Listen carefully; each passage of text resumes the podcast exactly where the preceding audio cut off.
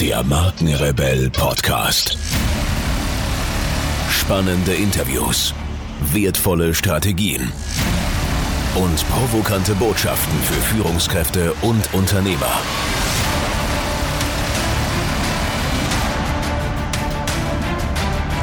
Stell dich den Herausforderungen der Digitalisierung und setze als Marke ein Zeichen. Von und mit Markenrebell Norman Glaser. Bevor es hier gleich weitergeht, möchte ich noch unbedingt was mit euch teilen. Ich werde immer wieder gefragt, ob ich auch Podcast-Coachings anbiete, in denen ich meine Erfahrungen, Methoden und Strategien weitergebe und ob ich bei der Umsetzung weiterhelfen kann. Und Leute, ich finde es großartig, dass so viele von euch ihren eigenen Podcast starten wollen, das Unternehmen den Podcast als internes Kommunikationsinstrument verstehen oder auch als Hidden Champion im Online-Marketing sehen. Also das, was ich mit den Markenrebellen über 70.000 Hörern pro Monat bereits erfolgreich geschafft habe, möchte ich nun mit euch teilen. Wenn ihr Lust habt auf ein kostenfreies 20-Minuten-Coaching, dann bewerbt euch jetzt unter markenrebell.de slash podcastcoaching und ich verspreche euch in diesen 20 Minuten so viel Know-how rauszuhauen, so viele Hacks mit euch zu teilen, dass ihr Praxis, Praxis und nochmal Praxis bekommt. Also ins Internet markenrebell.de slash podcastcoaching und dann schaffen wir das mit eurem Podcast auch. Und nun geht's weiter hier. Viel Spaß. Herzlich willkommen zu einer weiteren Podcast-Interview-Folge. Vielen Dank für eure Zeit und schön, dass ihr wieder reinhört. Ihr habt sicher schon davon gehört. Ab Mai 2018 tritt die neue EU-Datenschutzgrundverordnung in Kraft und vereinheitlicht europaweit das Datenschutzrecht. Das bringt einiges an Veränderungen in verschiedenen Branchen mit sich, wie Aspekte bei der Videoüberwachung, die Nutzung von Social-Media-Plattformen, im Online-Marketing natürlich oder beim Betreiben einer Website. Und es ist natürlich wichtig zu wissen, was da auf Freiberufler, Privatpersonen und vor allem Unternehmen zukommt. Mein heutiger Gast kennt sich mit dem Thema bestens aus. Er hat Jura studiert, war schon als Steuerinspektor, Webmaster und Regierungsassessor tätig und praktiziert seit 2007 als Rechtsanwalt. Seit 2012 hat er eine eigene Kanzlei in Berlin. Er berät deutschlandweit und internationale Unternehmen und Agenturen im Marketingrecht, Urheberrecht, Vertragsrecht, E-Commerce, IT-Recht und ist zertifizierter Datenschutzbeauftragter. Er gehört zu den bekanntesten Marketinganwälten Deutschlands, ist ein beliebter Referent, Blogger, Podcaster, was mich sehr freut, und Buchautor. Ihr dürft euch auf ein spannendes Gespräch freuen mit meinem heutigen Gast Dr. Thomas Schwenke. Viel Spaß dabei.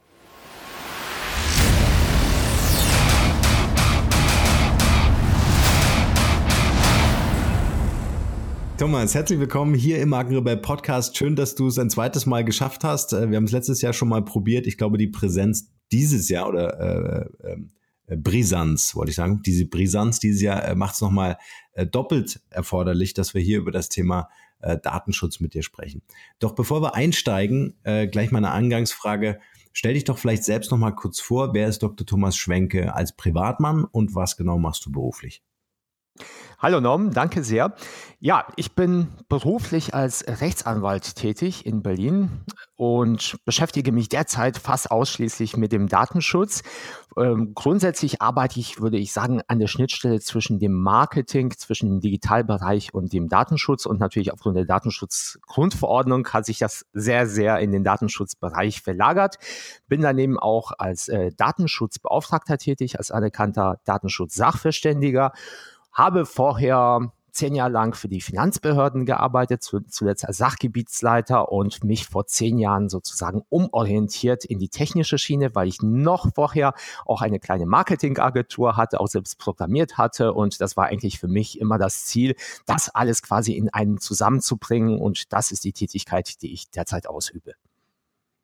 Spannend. Und vielleicht kannst du noch ein bisschen was erzählen, weil ähm, äh, das Thema dieses Podcasts ist ja Personal Branding. Wir hatten kurz noch mal äh, vorab gesprochen. Du hast eine, eine starke Präsenz in den äh, sozialen Netzwerken, einfach weil das Thema Datenschutz natürlich jetzt so ein riesiger Hype ist, weil du dich auch besonders gut mhm. auskennst, vor allen Dingen technisch auskennst, weil das, was ich so beobachte, ist, ähm, wenn man mit dem einen oder anderen Anwalt spricht und dort erstmal erklären muss, was Online-Marketing ist, was digitale Produkte oder Sales Funnel sind und, und dergleichen, ähm, äh, da kann man mit dir wirklich auf Augenhöhe sprechen. Wie kam es dazu, dass du dich da äh, dafür so interessiert oder begeistert hast und wie kam es letztendlich dann auch auf die Spezialisierung? Oh, das begann sehr früh. Das begann, glaube ich, mit meinem ersten Computer, äh, den ich als Kind begann, äh, bekam und damals noch mit ganz klassisch mit Basic und Assembler sogar programmiert hatte.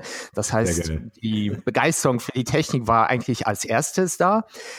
Dann in der zweiten Stufe kam ich zu dem juristischen Teil dadurch, weil meine Familie mit dem Recht zu tun hat, also vor allem mit dem Steuerrecht. Bei uns sind fast alle im Finanzamt oder im Bankenwesen. Und so bin ich auch zum Finanzamt gegangen. Dann trennten sich ein bisschen so diese Spuren, aber neben der Finanzamtstätigkeit habe ich halt selbst weiterhin programmiert und das waren jetzt Anfang der 2000er, Ende der 90er habe ich auch Webseiten erstellt. Damals gab es ja noch diesen schönen Begriff des Webdesigners. Dann habe ich halt für Unternehmen gearbeitet, wie die Firma Sheepworld oder für das Handelsblatt und habe für sie auch programmiert und gestaltet und war zugleich im Finanzamt tätig und ähm, dann wuchs eine gewisse Unzufriedenheit, weil ich halt beides verbinden wollte. Und dann habe ich halt einfach nach zehn Jahren, als ich Finanzbeamter war, beschlossen, ich starte quasi nochmal neu durch. Ich mache einen Cut. Da war ich auch ähm, da habe ich Anfang 30 und dachte, das ist ein guter Augenblick dafür. Bin dann für anderthalb Jahre nach Neuseeland gegangen, habe dort Privacy Law studiert. Also dort konnte man so gut das Europäische und das Anglosächsische miteinander verknüpfen, weil die so ein bisschen an der Schnittstelle zwischen Europa und den USA sind, auch wenn sie weit entfernt sind.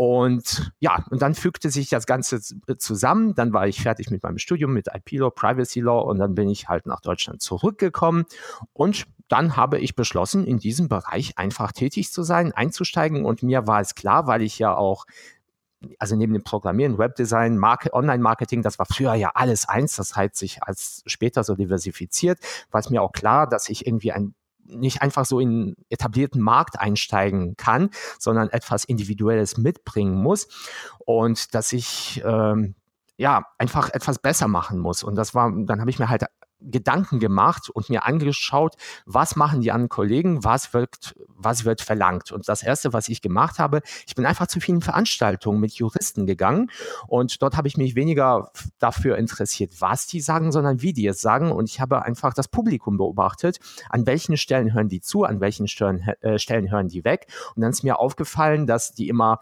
Probleme damit hatten, dass die Juristen immer so abstrakt gesprochen haben von Gesetzen, von irgendwelchen Urteilen, die den Menschen überhaupt nicht zugänglich waren und sofort hingehört haben, wenn es zum Beispiel um praktische Tipps ging. Also habe ich mir gedacht, was die Menschen eigentlich brauchen, ist jemanden an der Schnittstelle zwischen dem Recht und zwischen deren Verständlichkeit. Und da sah ich einfach sozusagen die Marktlücke. Das war auch der Zeitpunkt, wo das Internet immer größer wurde, als die sozialen Medien aufkamen und da herrschte halt viel Unsicherheit und dann beschloss ich einfach, äh, ich schreibe ein Buch zu diesem Thema. Dazu gibt es noch gar nichts. Und in diesem Buch werde ich versuchen, eben diesen Mittelweg zwischen dem Recht und den Menschen zu finden. Und dieses Buch Social Media Marketing und Recht, das habe ich, glaube ich, 2012 damals veröffentlicht, ist äh, halt ein Riesenerfolg geworden. Erstaunlicherweise nicht nur bei der Zielgruppe, sondern auch bei vielen Juristen, die es nutzen, um selbst in das Thema reinzukommen.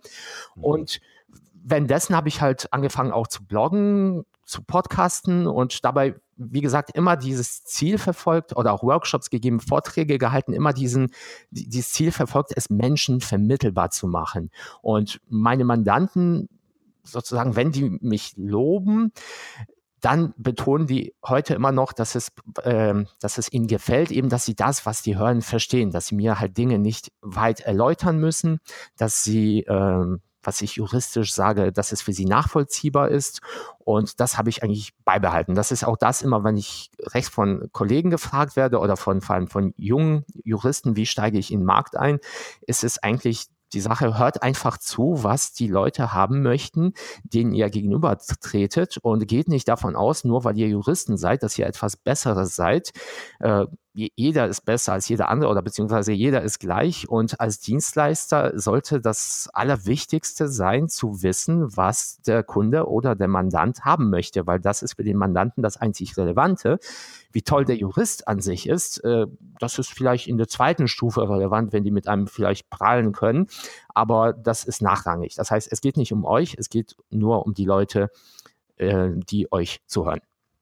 Ja, und ganz ehrlich, äh, ich bin dir ganz besonders dankbar für genau diese beiden äh, Ansätze, nämlich einmal deine Übersetzung der Juristerei äh, hin zu einem Verständnis, das wir anderen Menschen haben.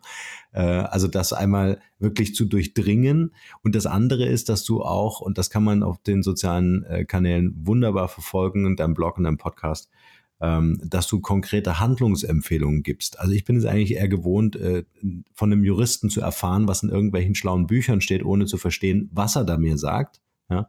Ähm, aber du übersetzt es und du gibst die Empfehlungen dafür äh, von allen, die jetzt zuhören, großes Dankeschön. Danke. Thomas, wie äh, oder, oder lass uns vielleicht, weil das muss ich immer feiern in, in meinem Podcast hier, äh, lass uns ein bisschen was über deinen Podcast erzählen. Wie lange gibt's den schon? Wie heißt er? Und ähm, äh, äh was sind deine Themen dort konkret?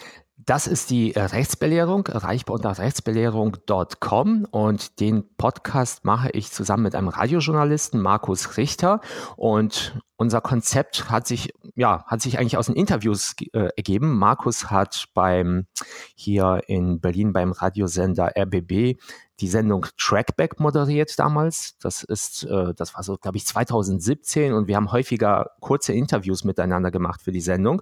Und dann haben wir gerne weiter drüber gesprochen über die Themen. Dann hat er mich gefragt, ob wir nicht einfach podcasten möchten, weil er gerne podcastet. Ich war ein bisschen am Anfang etwas skeptisch dem gegenüber eingestellt, weil, wie du eben sagtest, Juristen geben ungerne, äh, ungerne klare Worte von sich. Für uns ist es tatsächlich immer ein bisschen problematisch, Ja und Nein zu sagen, weil wir immer im Automat, wir denken im Kopf automatisch an Worst Case, an alle Seitenabzweigungen, was könnte alles schiefgehen und das führt automatisch dazu, dass man ständig in Konjunktiven spricht und nichts Klares sagt, weil dann könnte man festgehalten werden.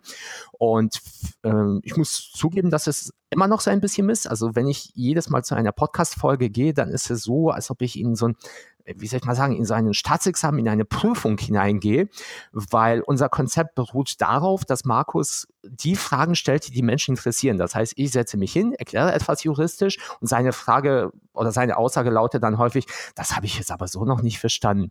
Was bedeutet dies äh, jetzt konkret für mich? Und dann bin ich quasi gezwungen, äh, es in normal verständlichen Worten zu erklären. Das heißt, unser Konzept ist, glaube ich, deswegen erfolgreich, dass ähm, wir das Ganze tatsächlich, dass wir in Anführungszeichen den Mann von der Straße haben, der immer so lange nachhakt, bis er es endlich verstanden hat. Und das äh, feiern auch die Hörer, weil sie dementsprechend dann auch verstehen, was der Jurist letztendlich erzählt. Und wir betreiben das jetzt seit, ja, seit, ich glaube, seit sechs oder seit fünf Jahren, sind jetzt bei Folge 55 und haben ich glaube, so 11.000 Zuhörer im Schnitt, was für einen juristischen Podcast, denke ich, ganz gut ist. Super, also Glückwunsch auch nochmal zu der langen Zeit. Das heißt, äh, ihr seid ja im Grunde in der ersten Podcastwelle eingestiegen. Oh, ich weiß nicht. Also, ich würde sagen, die, die zweite, die zweite. Die erste Podcastwelle war ja. ja schon so, die war ja schon, glaube ich, äh, so 2010er oder sowas. Was, fünf Jahre seid ihr jetzt am Start? Wir sind fünf Jahre, aber äh, halt mich nicht fest. Ich mit diesen Wellen, äh, ich, ich weiß nicht, wann welche ist. Das, das ist so, wenn ich mich über mit Mandanten bei YouTube unterhalte, sagen die auch, das ist jetzt die vierte YouTube-Generation. Ich merke, oh Gott, wir, wir waren jetzt in der dritten. äh, ja, also wir waren relativ von Anfang an dabei, aber wir waren nicht die ersten juristischen Podcast, Podcasts. Ähm, ähm, die Jurafunk zum Beispiel, Kollegen, mit denen wir auch schon Sendungen gemacht haben, die gibt es noch ein bisschen länger, die haben schon, ich glaube, 111 Folgen, aber äh, ich würde mal sagen, die Podcast-Szene juristisch ist auf jeden Fall recht überschaubar noch. Also es gibt leider nicht so viele Podcasts. Es gab äh, Podcasts häufig als äh, studentische Projekte, die dann aber dementsprechend, wenn das Studium vorbei war, zu Ende gingen. Und ja, wir machen das eigentlich, weil wir beide Spaß dran haben. Das heißt, ja, das ist die Grundlage von, von allem. Und ich glaube, egal welche Welle, wichtig ist, dass mal irgendeine davon surft. Ja. Und äh, das macht ihr mit Bravour. Und ich glaube auch, dass es wichtig ist, wie man das Format ähm, äh, gestaltet. Ne? Ich meine, äh, mir geht's zumindest so, und da spreche ich vielleicht für viele andere auch, ähm, wenn ich irgendwas mit äh, Recht und Jura und so weiter äh, höre, dann sind das für mich ewig lange Texte, die zu lesen sind, die zu verstehen sind, was immer anstrengend ist in irgendwelchen Vertragswerken und so weiter. Aber was ich bei dir wirklich toll finde, ist, dass du das wirklich so aufbereitest, dass es einen unterhaltsamen, unterhaltsamen, wertvollen Wert am Ende hat. Du als Person natürlich super sympathisch rüberkommst Und ähm, äh, dann noch das Ganze für die Ohren, also wo ich nicht ständig am Bildschirm sitzen muss, ist natürlich top. Deswegen packen wir deinen Podcast mit deinem Buch in die Show Notes zu dieser Podcast-Folge hier. Und äh, bevor wir uns um das Thema Datenschutz weiter kümmern, mhm. hier in dieser Podcast-Folge und mal wirklich so ein paar wertvolle Nuggets raushauen, ähm, würde mich noch interessieren, dein ganzer Lebensweg, den du jetzt mal so skizziert hast, äh, schemenhaft, gab es da auch mal so einen Moment, wo du es richtig schwer hattest oder war das eigentlich so ganz smooth, wie sich das gerade so anfühlt? Puh, wo ich es richtig schwer hatte. Hm, nein, ich würde einfach behaupten, dass, ja, das ist rückwirkend gesehen, wirkt das immer sehr einfach. Natürlich hat man immer Phasen, wo man irgendwie niedergeschmettert ist, wo man irgendwelche, auf irgendwelche Ergebnisse wartet, ob etwas gelingt. Es klappt ja auch nicht immer alles.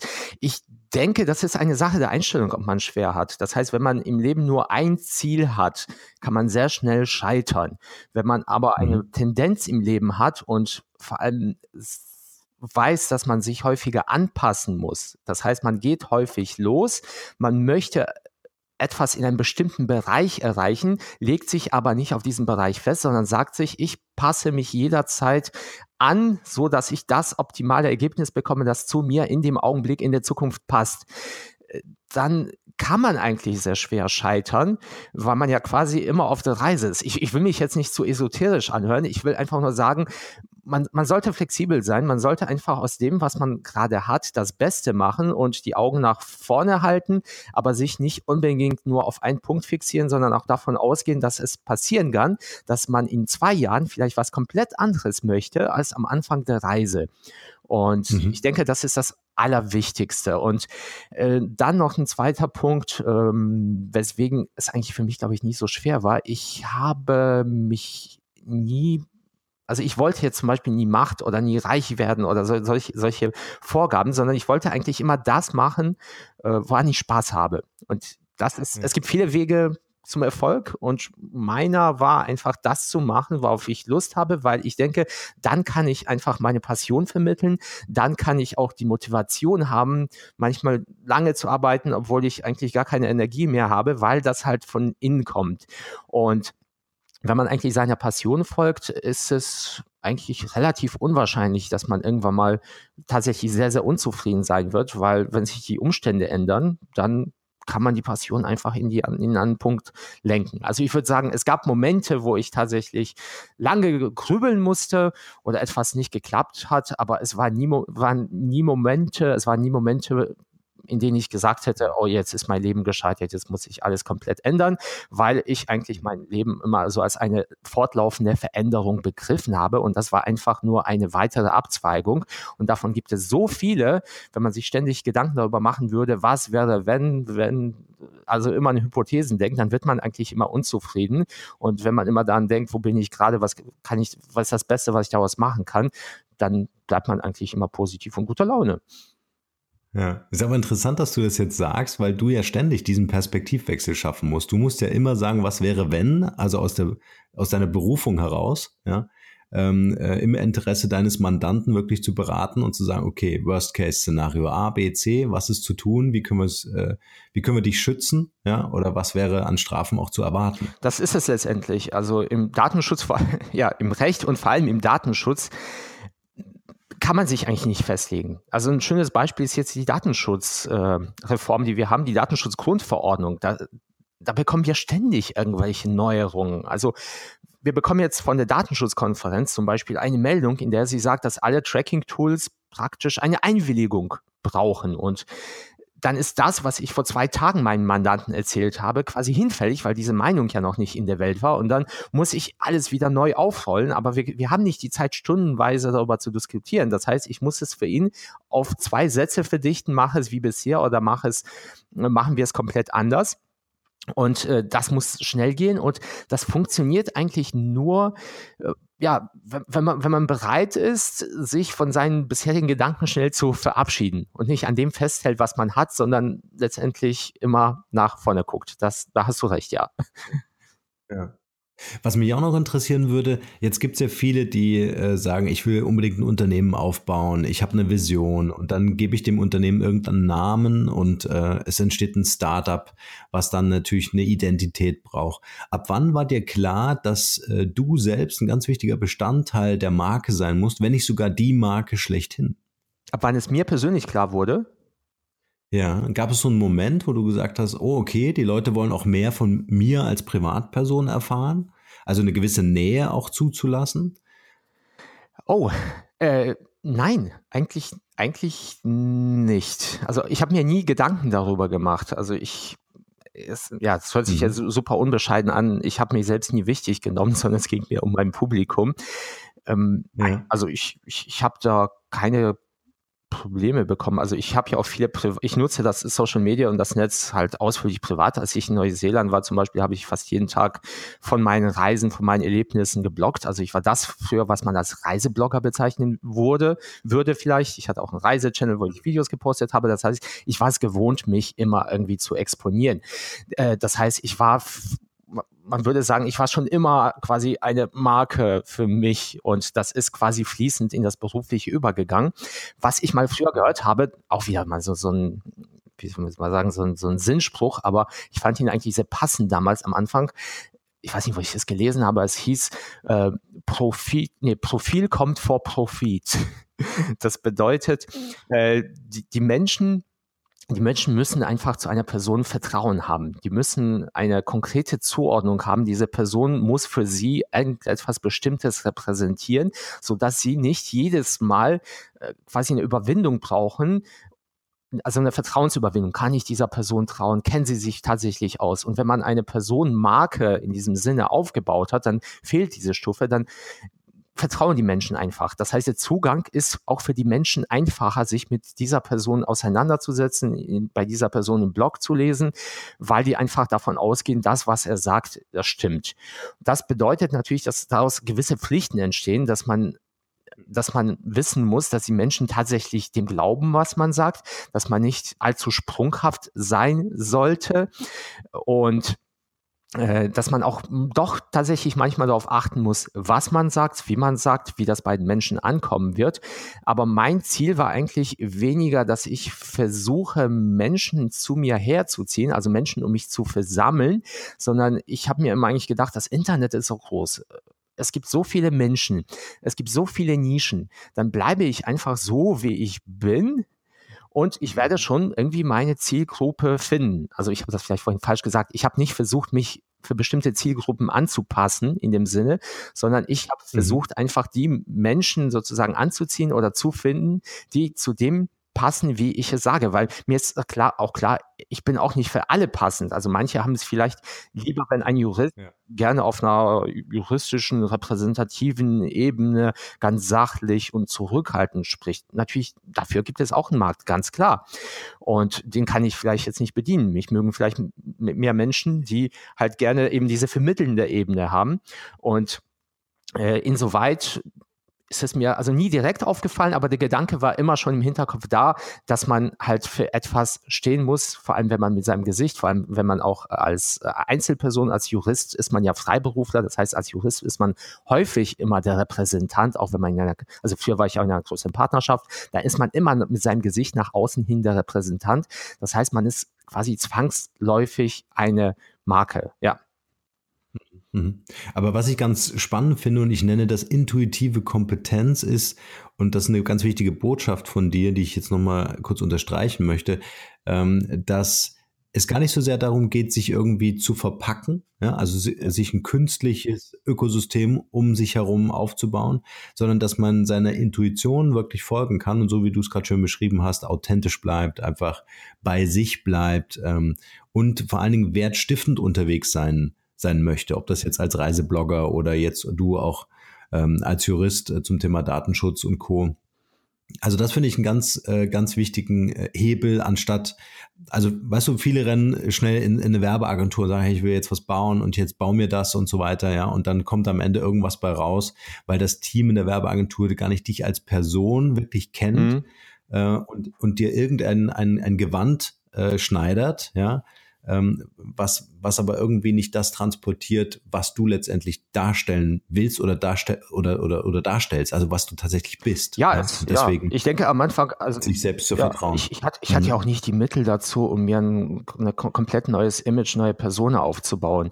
Äh, natürlich, wenn man sagt, ich möchte mit diesem, das ist ja bei Popstars häufig so, ich möchte dieses Image in die Welt von mir transportieren, dann muss man aber wirklich sehr viel Geld investieren, weil man dann nicht nur jemanden braucht, der ein Konzept vereinschneidert, sondern man braucht eigentlich jemanden, der das Konzept auch äh, ganz Zeit überwacht und kontrolliert, weil ich finde es sehr, sehr anstrengend, jemand anders nach außen hin zu sein, also so eine Person aufzubauen, die ganze Zeit aufrecht zu erhalten. Das funktioniert vielleicht, wenn man irgendwie ein Künstler ist, einfacher, aber wenn man im Berufsleben äh, ständig mit Menschen zu tun hat, äh, merke ich, die Menschen merken, wenn man sich verstellt. Die merken, wenn man etwas anderes ist. Und man muss ganze Zeit mit dieser geistigen Anspannung, mit dieser Dissonanz im Kopf herumlaufen, ja nichts Falsches zu sagen.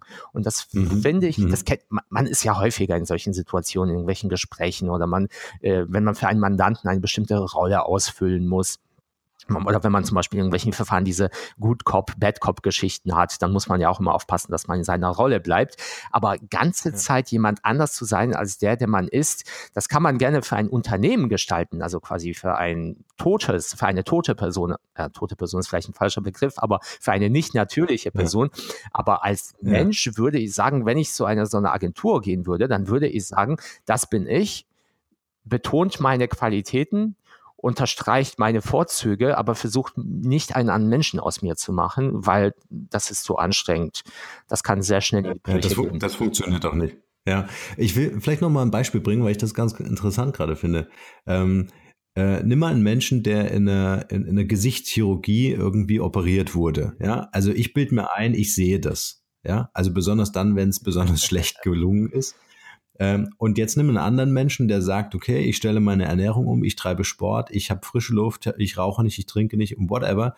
Und mein Hautbild verändert sich auf einmal. Ja, ich bin vielleicht nicht so glatt gezogen wie der in, aus der aus der Chirurgie, ne? aber ich habe ähm, ich habe mich selbst verändert. Ich bin also selbst dazu befähigt, mich selbst äh, zu transformieren, wenn du ja. so willst. Und ich glaube eben nicht, dass es jemand von außen braucht, ob sich der Coach, Trainer oder sonst was ähm, äh, nennt, äh, mich zu verändern oder mich verändern zu wollen oder aus mir irgendwas zu machen, was ich mir vielleicht selbst irgendwie wünsche oder so, sondern ich brauche jemanden an meiner Seite, einen Coach, einen Mentor, eine Peer Group, die einfach dafür sorgt, dass ich befähigt werde, aus mir das zu machen, was ich in mir selbst sehe. Weißt du? Ja, ja, nee, nee, genau. kann ich dir ab, absolut zustimmen. Das wäre jetzt auch meine nächste Frage. Hast du einen Mentor oder hast du jemanden, einen Coach äh, an deiner Seite oder auch eine Peer Group äh, oder Mastermind, die dir hilft, die dich äh, auch so manchmal ein bisschen in Frage stellt? Äh, ja, ich habe eine Assistentin, also ich arbeite mit Sekretärin und einer Assistentin zusammen und die ist im Hintergrund dafür zuständig, mich ständig zu kritisieren, was sie eigentlich ständig macht.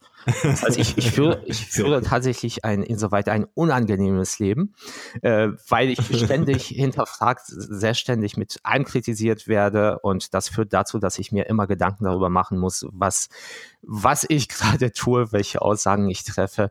Ähm, und ich denke, das ist sehr angenehm, weil das ist dann auch natürlich auch eine Person, die einem nahe steht und dann kann sie natürlich das Ganze direkter vermitteln, aber ich denke, das ist sehr, sehr wichtig, weil je mehr Erfolg man hat, desto mehr denkt man, dass man plötzlich großartig und toll und ein viel besserer Mensch geworden ist.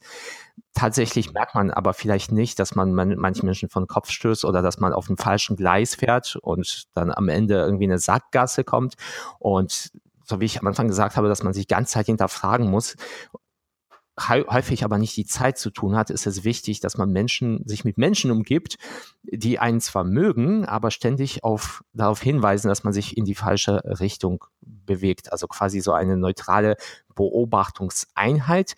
Einen Mentor in dem Sinne habe ich nicht mehr, aber hatte ich früher, ich weiß nicht, ob man die Bezeichnung Mentor nutzen muss, aber ich habe immer zugeguckt, dass ich jeweils an dem Punkt, wo ich in meinem Leben war, immer jemanden hatte, der besser als ich darin war oder weiter als ich darin war, ähm, um mich an dieser Person orientieren zu können oder mir von ihr Tipps zu bekommen Und ich muss zugeben, dass es fast immer so war, dass ich immer versuchte, zu besser zu werden als diese Person oder zumindest zu ihr aufzuschließen. Ich vergleiche das immer, wenn ich jogge, habe ich ja. gerne, wenn, wenn ich einen, jemanden sehe, der schneller ist. Also ich liebe es, wenn ich irgendwo laufe, nicht mehr kann und mich jetzt ein schnellerer Jogger überholt. Dann plötzlich erwacht jede Energie, plötzlich werde ich schneller und plötzlich versuche ich mit dieser Person mitzuhalten und merke, dass in einem so viele Reserven drin stecken, die man selbst gar nicht aus sich hervor herausholen könnte. Und dasselbe Prinzip habe ich auch in meinem Leben äh, stets verwendet. Ja, spannend. Vor allen Dingen, weil du sagst äh, äh, oder meintest, so ein unbequemes Leben zu führen, weil das genau das machen ja Leute, die zum Beispiel Bodybuilding machen. Ja, die trainieren den Muskel und die gehen über die Grenze hinaus, wo der normale aufhört. Ja, ja gehen die quasi rein und sagen, und jetzt beginnt Wachstum. Ne? Jetzt beginnt der Muskel wirklich zu wachsen, trainiert zu werden. Genau. Ja. Das heißt, wenn man die 110 Prozent äh, erreichen möchte, muss man natürlich über die 100 ja. hinausgehen. Ja. Ja, genau. Ja, und vor allen Dingen auch das annehmen zu können. Das finde ich auch eine schöne Fähigkeit, wenn man die hat, äh, wirklich äh, Input oder Impulse von außen, Anregungen, vielleicht auch Kritik, egal wie formuliert, ja, kann man ja sehr achtsam formulieren oder kann man eben so vor die Füße werfen, aber das überhaupt annehmen zu können, finde ich auch eine tolle Fähigkeit. Ja, ich denke, das ist wichtig, weil äh, eigentlich nur durch Zuhören lernt man ja was Neues. Weil, Genau. Aber, so, Deswegen alles andere weiß man ja schon. Zu. ja, genau. Deswegen hören wir dir jetzt zu und jetzt kommen wir zum zweiten Teil des Interviews, ähm, nämlich zum Thema Datenschutzgrundverordnung. Äh, es ist ganz interessant, weil ich versuche gerade so ein paar äh, Leute zusammenzutrommeln für ein Projekt und keiner hat Zeit, weil jeder sich um dieses Thema kümmert. Es gibt keinen Anwalt, ich glaube einschließlich dir, die irgendwie verfügbar sind, kurzfristig noch irgendwie äh, äh jemanden handlungsfähig zu machen.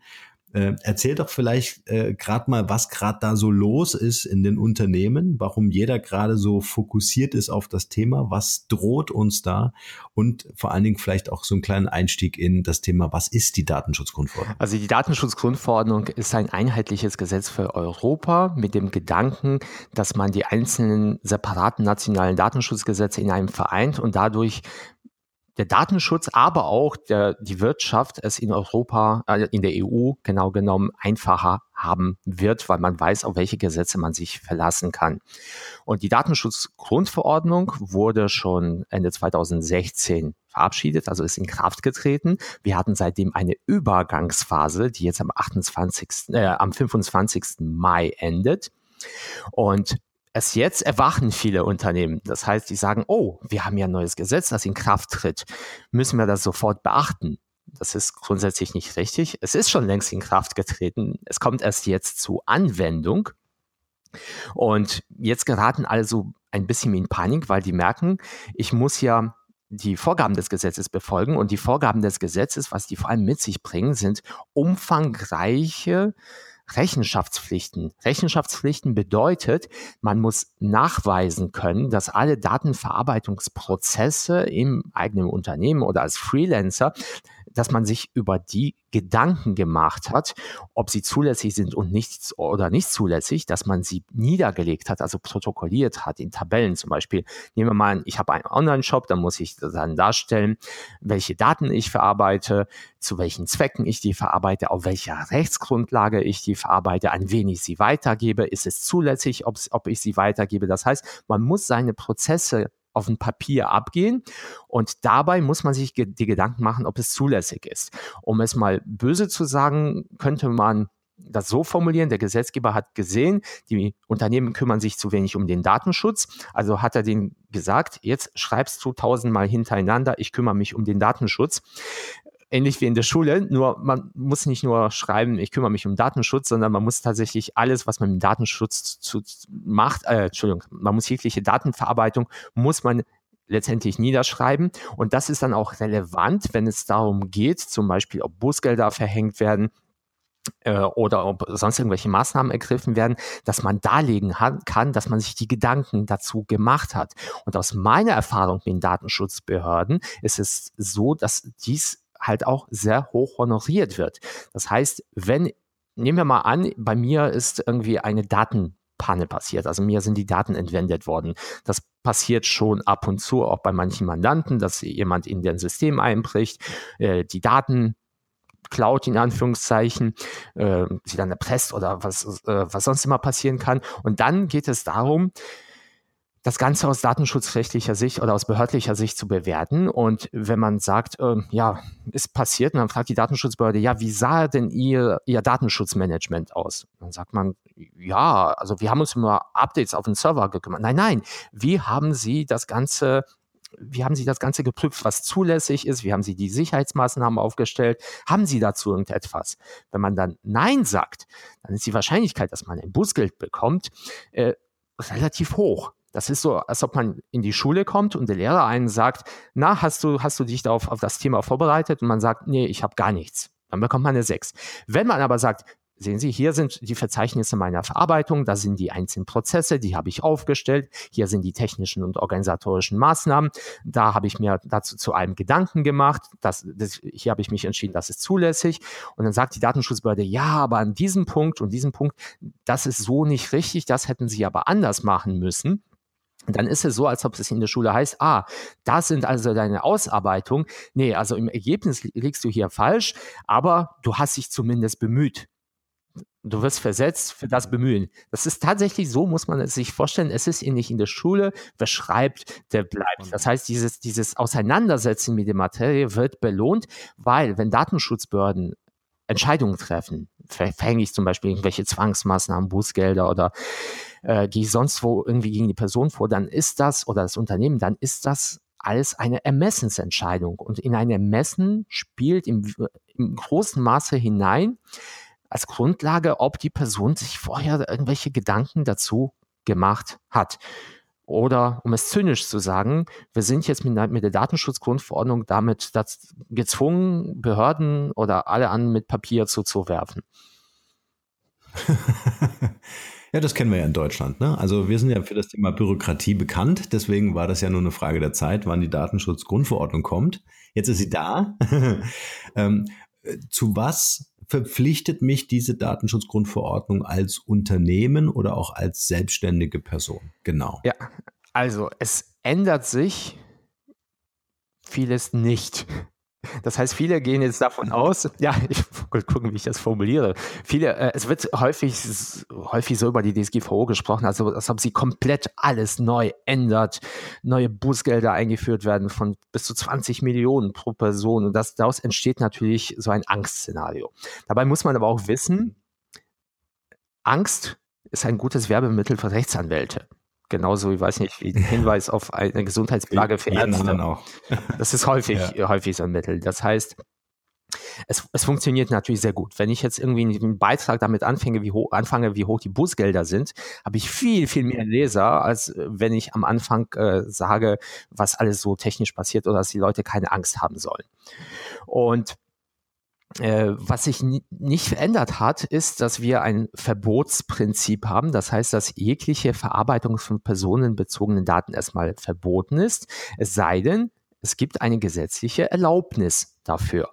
Und Verarbeitung personenbezogener Daten ist, ja, wie soll ich mal sagen, praktisch immer gegeben. Das heißt, Person, der Personenbezug ist viel, viel weiter, als viele denken. Nicht nur mein Name ist personenbezogen oder eine Adresse, sondern auch ein Cookie, in dem nur gespeichert ist, dass die, dass die Person, die dieses Gerät nutzt, sich zum Beispiel für das Thema Recht interessiert und gerne Apple-Produkte nutzt. Auch das ist schon personenbezogen. Dieses Cookie ist vielleicht pseudonym. Das heißt, Pseudonym, da stehen keine klaren Werte wie der Name oder meine Adresse drin, aber anhand des Cookies kann man gezielt eine Werbung ausspielen. Man kann mich dadurch beeinflussen als Mensch. Und das reicht für einen Personenbezug schon aus. Oder nehmen wir mal Unternehmensdaten. Ein Unternehmensdatum ist für sich nicht personenbezogen, also Name des Unternehmens, Umsatz des Unternehmens, Sitz des Unternehmens. Aber wenn in diesem Datum zum Beispiel der Geschäftsführer steht, äh, in diesem Datum, in diesem Datensatz, dann habe ich schon einen Personenbezug. Weil dann weiß ich, wie dieser, wo dieser Geschäftsführer arbeitet, wie viel sein Unternehmen verdient, wo er zur Arbeit geht. Das heißt, du siehst, man kann anonyme Daten haben. Ein kleiner Personenbezug reicht dazu aus, dass dieser gesamte Datensatz in dieser Situation personenbezogen wird. Und dann ist auch dieser Personenbezug nicht irgendwie abstrakt gegeben, sondern muss für die konkrete Verarbeitung beurteilt werden. Nehmen wir mal Geoscoring. Ich weiß, dass in, dem, in einem bestimmten Bezirk die Menschen durchschnittlich zwischen 60 und 70.000 Euro im Monat netto verdienen. Ist für sich erstmal ein anonymer Wert. Das heißt, es betrifft jetzt keine konkrete Person, sondern wenn ich diesen Wert vor mir liegen habe, ist er ja anonym. Er be bezeichnet nämlich einen aggregierten Zustand, also aggregierte Daten von vielen Personen, die sind erstmal für sich anonym. Wenn ich aber diesen Wert nutze, um anhand dieses Wertes zum Beispiel Kunden in meinem Online-Shop zu klassifizieren. Das heißt, ich weiß, die kommen jetzt aus diesem Bezirk, das kann ich vielleicht anhand der IP-Adresse oder der, deren Adresse erkennen, und die bekommen jetzt andere Preise angezeigt deswegen. Oder die bekommen die Option auf Rechnung kaufen, wenn diejenigen, die in einem Bezirk indem sie viel weniger verdienen, keine Option auf Rechnung bekommen, weil bei denen die Bonität äh, unsicherer ist, dann ist das Datum ganz klar personenbezogen. Dann ordne ich es ganz klar zu, um das Verhalten oder beziehungsweise um andere Menschen zu beurteilen und deren Verlauf, das, den Verlauf unserer Geschäftsbeziehung dadurch zu beeinflussen. Das heißt, du merkst, für einen kann ein Datum anonym sein, für den anderen ist es personenbezogen. Und deswegen sage ich immer, geht einfach davon aus, alle Daten sind erstmal personenbezogen, mit denen ihr zu tun habt. Es sei denn, ihr seid euch ganz, ganz sicher, dass diese Daten anonym sind. Und wenn wir sagen, alle Daten sind personenbezogen, nächster Schritt, fast alles, was wir mit den Daten machen, ist Verarbeitung. Also man könnte sagen, praktisch alles, von der Erhebung über Ordnung, Vergleiche, äh, Verschneiden mit anderen Daten, übermitteln, off offenbaren, äh, vernichten, löschen, das alles ist Verarbeitung, also jeglicher Umgang mit personenbezogenen Daten. Das heißt, ich habe immer, fast immer mit allen Daten, mit denen ich im Internet mit Kunden, mit Nutzern zu tun habe, einen Personenbezug. Ich verarbeite sie und deswegen ist das alles erstmal verboten und dann brauche ich Erlaubnisgrundlagen und dann stehen im Gesetz Erlaubnisgrundlagen wie du darfst die Daten verarbeiten für die Erfüllung von Verträgen. Also das, was die Menschen vernünftigerweise erwarten. Wenn ich in einem Online-Shop einkaufe, kann ich vernünftigerweise oder muss ich vernünftigerweise damit, davon ausgehen, dass meine Daten an Zahlungsdienstleister weitergegeben werden, dass sie an Transportunternehmen weitergegeben werden, um meine Ware auszuliefern. Aber ich muss zum Beispiel nicht erwarten, dass meine Daten für zehn Jahre archiviert werden. Ich muss nicht damit rechnen, dass meine Daten eingesetzt werden, um anhand dessen meine Bonität zu beurteilen oder mir Werbung zuzusenden, weil das hat alles mit einem Einkaufen im Shop nichts zu tun. Und dann muss ich als derjenige, der den Shop betreibt, weiter gucken, gibt es auch weitere Rechtsgrundlagen, die mir die Antätigkeiten erlauben. Und andere Rechtsgrundlagen sind zum Beispiel, ähm, es gibt eine Erlaubnisvorschrift, ich darf Daten verarbeiten, wenn mir die Gesetze äh, diese Verarbeitung vorgeben. Hört sich selbstverständlich an. Bedeutet, wenn mir die Steuergesetze vorschreiben, ich muss alle steuerrelevanten Daten für zehn Jahre speichern, dann ist diese Verarbeitung auch nach der DSGVO erlaubt, weil ansonsten würden wir in einem Widerspruch stehen. Ganz klar. Mhm. Wenn ich jetzt aber Werbung betreiben möchte, dafür gibt es auch eine Vorschrift. Es gibt eine Vorschrift, die sagt, Unternehmen können Marketing, Werbe und sonstige betriebswirtschaftliche Zwecke ihrer Verarbeitung zugrunde als sogenannte berechtigte Interessen zugrunde legen, wenn die Interessen der Nutzer, die, deren Schutzinteressen nicht überwiegen. Und dann muss ich eine Abwägung vornehmen. Und dann muss ich mir überlegen, wenn ich jetzt Nehmen wir mal an, ich möchte intern einfach meine Kunden in meinem Online-Shop segregieren. Das heißt, ich möchte sagen, ich möchte Cluster bilden mit bestimmten Kundengruppen und anhand dieser Cluster möchte ich diesen Nutzern zum Beispiel andere Art von Produkten anzeigen, wenn sie meinen Online-Shop erneut besuchen. Und dann muss man sich mhm. überlegen, okay, wie sieht es aus? Ist das ein berechtigtes Interesse? Ja, betriebswirtschaftliche Interessen sind berechtigt. Also praktisch alle unternehmerischen legalen Interessen sind berechtigte Interessen. Und dann muss ich gucken, wie ist es aber mit den Schutzinteressen der Nutzer? Und dann muss ich eine Abwägung treffen.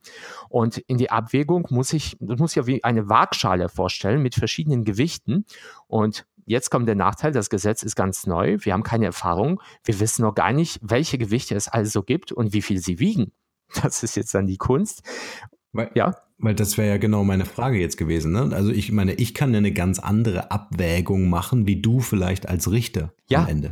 Ja, das ist, das ist ja. die, eben die Unsicherheit, die wir mit dem Datenschutz haben, weil es komplett, es wird letztendlich auf die Richter ankommen. Nehmen wir mal an, mhm. eben diese Segregierung für die Anzeige. Ein Kriterium ist, das sagt auch das Gesetz, vernünftige Erwartungshaltung. Also so ähnlich wie beim Online-Shop, was ich gesagt habe. Inwieweit muss ich mit dieser Marketing-Maßnahme rechnen? Und dann kannst du dir vorstellen, dass es ein jemand, der sehr traditionell ist, dass er dir sagen wird, nee, also ich muss jetzt doch nicht rechnen, dass der Verkäufer meine Daten dazu nutzt, um mir passende Waren anzuzeigen.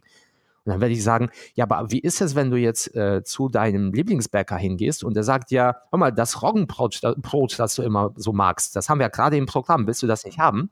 Wo ist da der Unterschied? Das ist, das bedeutet, der Verkäufer kennt meine Interessen und passt sein Angebot meinen Vorlieben an. Das gab es auch in der Offline-Welt. Okay, damit könnte man sich einverstanden erklären. Aber wie ist es, wenn ich jetzt das nicht nur für mich mache, sondern ich nehme mal an, ich setze irgendwelche Remarketing- oder Tracking-Tools an. Das mhm. bedeutet, mhm. nicht mhm. nur wenn ich jetzt auf die, zu, zu meinem Online-Shop reinkomme, wird mir die passende Ware angezeigt, sondern ich nutze, nehmen wir mal an, Google Remarketing Tools und es bedeutet, dass meine Interessen nicht nur in dem Shop gespeichert werden, sondern bei Google gespeichert werden. Und wenn ich zu einem irgendeinem anderen Online-Shop hingehe, dann weiß der andere Online-Shop auch schon, was für Vorlieben ich habe. Das heißt, ist das noch von den Nutzern zu erwarten? Dieses Remarketing. Das heißt, ich gucke mir auf einer Webseite, nehmen wir mal an, ich gucke mir Apple-Computer an, ich gehe auf eine andere Website im Netz und ich bekomme Werbung für Apple-Computer angezeigt. Klassisches Remarketing oder Retargeting. Ist das etwas, wovon die Nutzer, womit die Nutzer rechnen müssen? Und da streiten sich natürlich die Geister. Ich komme aus dem Bereich des Marketings, ich bin quasi im Internet aufgewachsen. Für mich ist es völlig normal. Ich weiß, wie das funktioniert. Ich bin davon nicht überrascht. Jetzt könnte man aber sagen, jemand, der gerade neu ins Internet kommt oder jemand, der älter ist und nicht technikaffin, der weiß das gar nicht. Und der wird so beeinflusst durch die Werbung, ohne dass, ohne dass es ihm bewusst ist. Und der denkt vielleicht an den Zufall. Und dann muss man dann tief einsteigen und sich fragen, wird die Person dadurch irgendwie benachteiligt im Leben? Wird sie irgendwie dadurch beeinflusst? Zweite Stufe, nehmen wir, nehmen diese Erwartungshaltung, ist die Person, wird die Person aufgeklärt, hat sie eine Möglichkeit, sich zu informieren. Und da sind wir schon in der Datenschutzerklärung. Das heißt, in der Datenschutzerklärung muss so ein Vorgang geklärt werden, damit die Person dort nachlesen kann. Mal abgesehen davon, dass es kaum einer macht. Aber es muss zumindest die Möglichkeit bestehen, dass die Person nachliest, was, wie ihre Daten auf der Website verarbeitet werden. Dann senkt sich die Waagschale wieder in meine Richtung, weil ich die Nutzer weiter aufgeklärt habe. Dann haben die Nutzer eine Möglichkeit, diese Verarbeitungsvorgänge, haben Sie eine Möglichkeit, ihnen zu entgehen? Also ein Opt-out. Ist es einfach für die Nutzer in der mhm. Datenschutzerklärung? Er hat gerade gelesen, seine Interessen werden über mehrere Webseiten mithilfe von Google verfolgt. Das wird in einem Cookie gespeichert und er ist, er ist dann quasi transparenter für die Werbung. Jetzt denkt er sich, oh, das gefällt mir nicht. Hat er die Möglichkeit, irgendwo einfach drauf zu klicken und sagen Opt-out, also Widerspruch? ist es ihm einfach gemacht? Oder müsste er, oder steht da einfach, wenden Sie sich bitte an Google und weiß gar nicht, ja, wo, an wen, wo muss ich schreiben, was muss ich schreiben, wie funktioniert das Ganze. Das heißt, wenn wir ein einfaches Opt-out haben, dann ist es wieder ein Gewicht, das für mich spricht, das sich zu meiner Seite senkt. Und für die Nutzer ist es umgekehrt. Wenn, wenn die zum Beispiel minderjährig sind, ist es ein Punkt, der gegen mich spricht. Also wenn ich jetzt eine Seite habe, die richtet sich explizit an Kinder, nehmen wir mal irgendwie so einen Kinderclub und ich schalte dort das Facebook-Pixel, die vollen Remarketing-Tools von Google und die Kinder haben überhaupt nicht die Möglichkeit zu erfassen, was mit deren Daten passiert, worum es geht, weil die einfach nicht die geistigen Kapazitäten dazu haben, dann ist es fast ein, würde ich mal sagen, fast ein K.O.-Kriterium, dann ist es so ein schweres Gewicht auf deren Seite, dass die Waagschale sich mhm. auf deren Seite senkt und ich wirklich Probleme haben werde oder es kaum möglich ist, es auf meiner Seite wieder in den andere Richtung zu bewegen. Und das funktioniert natürlich so im Online-Marketing. Das ist, gilt aber auch für andere Einsatzfelder wie, weiß nicht, Videoüberwachung oder Sicherheitsmaßnahmen, wenn ich zum Beispiel IP-Adressen speichere, um Bots zu erkennen oder Captures speichere oder wenn jemand in meinem Blog E-Mail-Adressen eingibt äh, in Kommentare und diese werden an, an eine Spam-Prüfung, an ein Unternehmen zur Spam-Prüfung gesendet. All diese Punkte muss man mit diesen mhm. berechtigten Interessen abwägen. Und das Problem ist, neues Gesetz, wir wissen nicht, wie schwer diese einzelnen Gewichte sind. Das war der erste Teil des Interviews mit Dr. Thomas Schwenke. Und ich kann euch versprechen, im zweiten Teil werden wir noch weitere wertvolle Impulse geben, was zum Thema Datenschutzgrundverordnung zu beachten ist. Also freut euch auf den zweiten Teil, den wir in wenigen Tagen hier im Markenrebell Podcast veröffentlichen werden. Hier noch eine wichtige Info für alle die unter euch, die sich mit dem normalen E-Mail-Newsletter nicht zufrieden geben können, die noch ein paar Deep Dives vertragen können und zusätzlich eine wertvolle Content-Lieferung auf Ihr Smartphone für clever halten. Den empfehle ich unbedingt unseren neuen und vor allem kostenlosen Messenger-Service. Ganz egal, ob ihr WhatsApp, Facebook Messenger, Insta oder Telegram verwendet, wir liefern euch alle neuen Podcast-Folgen, natürlich unseren monatlichen Ratgeber als E-Book sowie weitere spannende Informationen frei Haus in eure Lieblings-App. Und das alles kostenlos und ohne Werbespam. Das verspreche ich euch. Geht dafür einfach auf unsere Website www.markenrebell.de und klickt im Menü oben auf den Punkt Service. Probiert es einfach mal aus. Es ist kinderleicht und seid gespannt, was hier in den kommenden Wochen so alles abgeht.